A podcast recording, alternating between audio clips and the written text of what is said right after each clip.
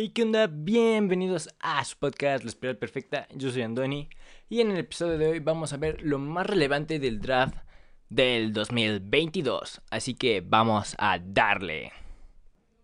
En la primera ronda contra todo pronóstico que se pronosticaba que iban a agarrar a un tackle de las primeras elecciones, en especial entre Jacksonville y los Tejanos, no agarraron un offensive tackle hasta la sexta selección, que fueron los Carolina Panthers y Kem Ik-won-u.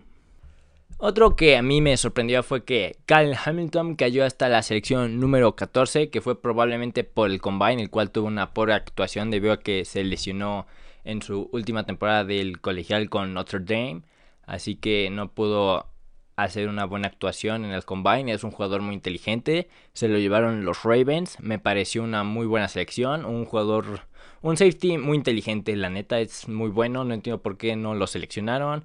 Pero ahí veremos qué onda con ese señor. Los Cardinals obtuvieron a Marquise Brown en un trade por la selección número 23 y número 100 de los Ravens. Mientras que Filadelfia obtuvo a AJ Brown en un trade por la selección número 18 y 101 de los Titans. Kenny Pickett fue el primer quarterback tomado en la primera ronda hasta la selección número 20. En mi opinión, ningún quarterback de era de como que se iba a ser de los top 10 esperados, porque se esperaba que los quarterbacks iban a ser tomados dentro de las primeras 10 selecciones, lo cual viendo esta clase de corebacks de draft que venían para este año, no, no, no merecían ser una sección número 2, número 6. Se decía que Carolina iba a agarrar a Pickett en la número 6. Yo no creo que debía haber sido de la número 6. Porque en mi opinión los medios como que elevaron a estos jugadores. No estoy diciendo que no sean buenos jugadores, pero no son un Trevor Lawrence, un Peyton Manning, jugadores de ese calibre. Así que yo opino que los medios los elevaron más de lo que debían ser. Los Steelers creen que el señor Pickett es la mejor opción de quarterbacks disponibles. Yo pensé que Corral podría haber sido el primero tomado. Decía que Malik Willis. Pero decidieron que Pickett fue, es el más preparado. El tiempo ya lo dirá con estos muchachos porque aquí en el draft el tiempo es lo que lo dice. Tu carrera del colegial no importa nada en la NFL o casi nada. Obviamente sí importa para que sea seleccionado en el draft, pero en realidad no importa. Bryce Hall fue tomado por los Jets, siendo el primer corredor de los Jets en la segunda ronda con el pick número 36. Los Jets, en mi opinión, están haciendo un. Bueno, hicieron un muy buen draft. No me pareció una mala selección. En mi opinión, los Pats hicieron selecciones bastante raras. Yo, como fanático de los Patriotas o de los New England Patriots, les puedo admitir que el señor Belichick hizo unas decisiones bastante cuestionables. Así que el tiempo ya lo ya, como lo dije anteriormente. Kenneth Walker segundo, otro running back, lo rociaron en la segunda ronda con el pick número 41. Se decían que podían agarrar a, al señor Malik Willis, pero tienen... Pero creo que eh, para ellos un área importante a cubrir son los corredores. Como les estaba diciendo, los Seattle Seahawks agarraron a Kenneth Walker II, running back en la sección número 2 con el pick número 41. Esto lo hicieron porque ellos tienen deficiencia en la posición de corredor. La han tenido desde que Marshawn Lynch se ha ido. Si han encontrado mediocridad en esa posición. Y Seattle está en reconstrucción. Dicen que no agarraron a Malik Willis porque el año que vienen vienen mejores prospectos. Eso ya lo veremos. Decían que el señor Sam Howell podría ser la primera selección para este año, al igual que el señor Spencer Rattler. El señor Sam Howell se fue en la quinta ronda y Spencer Rattler se quedó otra vez en el colegial. Cosas cambian en el colegial bastante rápido. Así que veremos qué prospectos vienen para el año que viene. Y mientras, como les dije en el título, vamos a ver los jugadores más relevantes del draft, los prospectos con mayor nombres que fueron tomados. Así que sigamos con eso. John Meche tercero. wide receiver de Alabama lo agarraron los Texans en la ronda número 2 con el pick 44. Yo pensé que este lo iban a agarrar los Patriots. O se decía que era el wide receiver que tendrían que agarrar los Patriots. Al final del día lo agarraron antes los Texans. Los Texans también van por un buen camino. Señor Nick Caseiro, pues, como un gerente general, me parece que está haciendo un buen trabajo. Así que el tiempo ya lo dirá con estas selecciones. Me parece muy buena sección para los Texans. El David Mills se dice que es su coreback del futuro. Y yo estoy seguro que puede hacer un muy buen trabajo con los Texans y que esta organización igual le da un paso hacia adelante y no hacia atrás, como lo ha hecho en gran parte de su historia. David Ojabu, linebacker de Michigan, lo agarraron los Ravens en la segunda ronda con el pick número 63. Este señor en el Pro Day de Michigan se desgarró el talón de Aquiles, bueno, el ligamento de Aquiles. Así que vamos a ver cómo va su recuperación. Ya hemos visto que Cam Makers tuvo una recuperación bastante rápida de esa misma lesión. Un jugador, aunque con más experiencia, pero que se pudo recuperar en muy poquito tiempo. Me parece eso muy impresionante. Vamos a ver. Pasó de un Harvard a otro Harvard. Me parecen buenos entrenadores. Así que vamos a ver los Ravens cómo les va esta temporada. James Cook, el hermano de David Cook, fue tomado por los Bills en la ronda número 2 con el pick número 63. Me parece que cometí un error con el señor Ojabu de los Ravens. Fue el pick número 45 y no 63.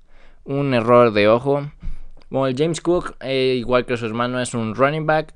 Y lo agarraron los Bills. Me parece una buena selección de los Bills porque tienen fallas con los corredores. No tienen, en mi opinión, un juego terrestre existente. Y hasta que no resuelvan eso, su juego es unidimensional y hasta que solucionen eso no van a poder ir al Super Bowl y ganarlo. Esa es mi opinión, pero ya veremos. Y el, segundo coreback tomado fue Desmond Ryder por Atlanta en la ronda número 3 con el pick número 74. Pues Atlanta está viendo hacia el futuro. El Mariota, aunque sí lo contrataron, pero no, no sabemos si va a durar mucho. El mismo desempeño de Mariota va a decidir si el Desmond Reader haga algo importante con Atlanta para el futuro o si no haga algo importante. Lo que sí puedo mencionar es de que estos corebacks van a tener tiempo, más tiempo para aprender en la banca que los corebacks del draft pasado.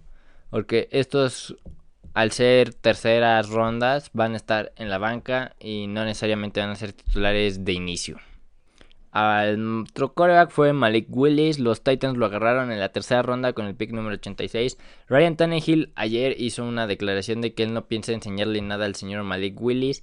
Concuerdo en cierta parte con el señor Tannehill. En realidad quienes deben de enseñarle o los que deben de buscar mejorar al señor Willis es el señor mismo Willis y los entrenadores de los Titans.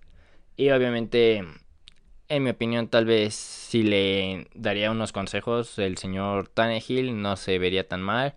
Una declaración bastante fuerte en mi opinión, pero es el titular y es alguien que le puede quitar su trabajo, así que yo no le daría muchos consejos a alguien que se puede quedar con mi trabajo, la neta. Matt Corral fue el otro quarterback tomado, esta vez por las Panthers, en la tercera ronda con el pick número 94. Kobe Bryant, este es un cornerback tomado por Seattle en la cuarta ronda con el pick 109. No es el Kobe Bryant de básquet, es un esquinero de Cincinnati, si no me equivoco.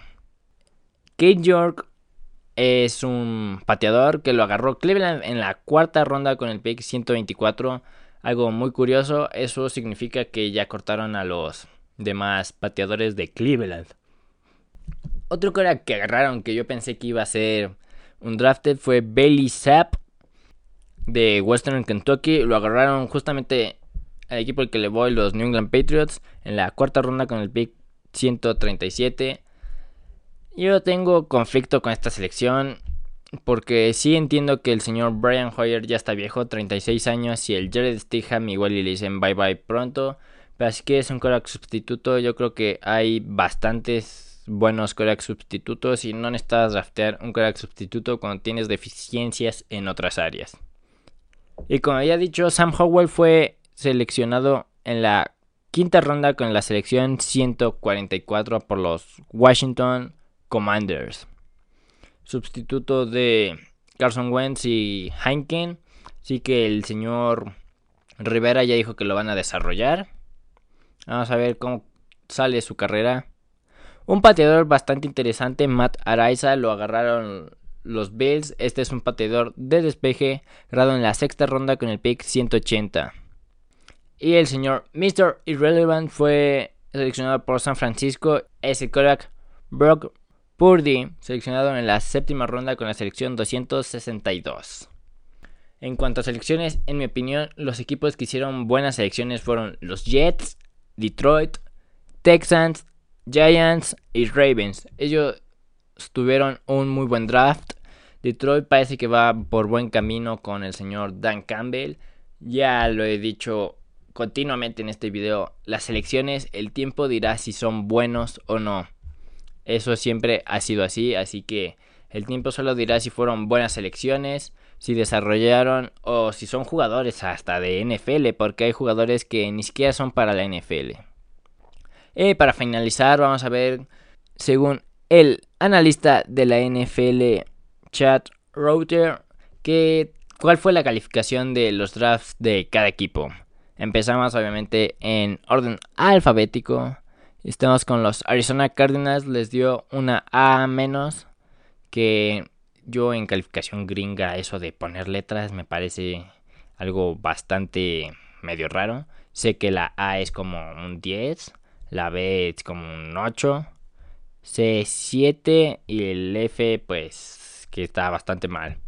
Así que Arizona le dieron una A menos, Atlanta le dieron una B más, Ravens una A, Bills una A, las Panthers una A menos, Bears A menos, Cincinnati A menos, Cleveland una B, los Cowboys una B, Denver una A, Detroit B más, Packers una A, Texans B, a los Indianapolis Colts le dieron una C, o sea, no consideraron que fue un buen draft, bueno, según este analista. Jacksonville B más, Kansas City una A, Raiders A menos, Chargers A, Rams A, Dolphins A, Vikings A menos, Patriots C más. Sí, fue un draft bastante malito en mi opinión. Pero pues el señor Bill Belichick tiene tantos años siendo dominante, así que vamos a ver. Saints C más, Giants A menos, Jets A, Eagles A, Steelers A menos, Niners B menos, Seattle C más, Bucaneros A, Titans A y Commanders B. En mi opinión, las calificaciones del draft sí son como que correctas, pero no creo que influyan mucho. Así que ya se la saben, compartan el video, denle like, suscríbanse y hasta el próximo episodio.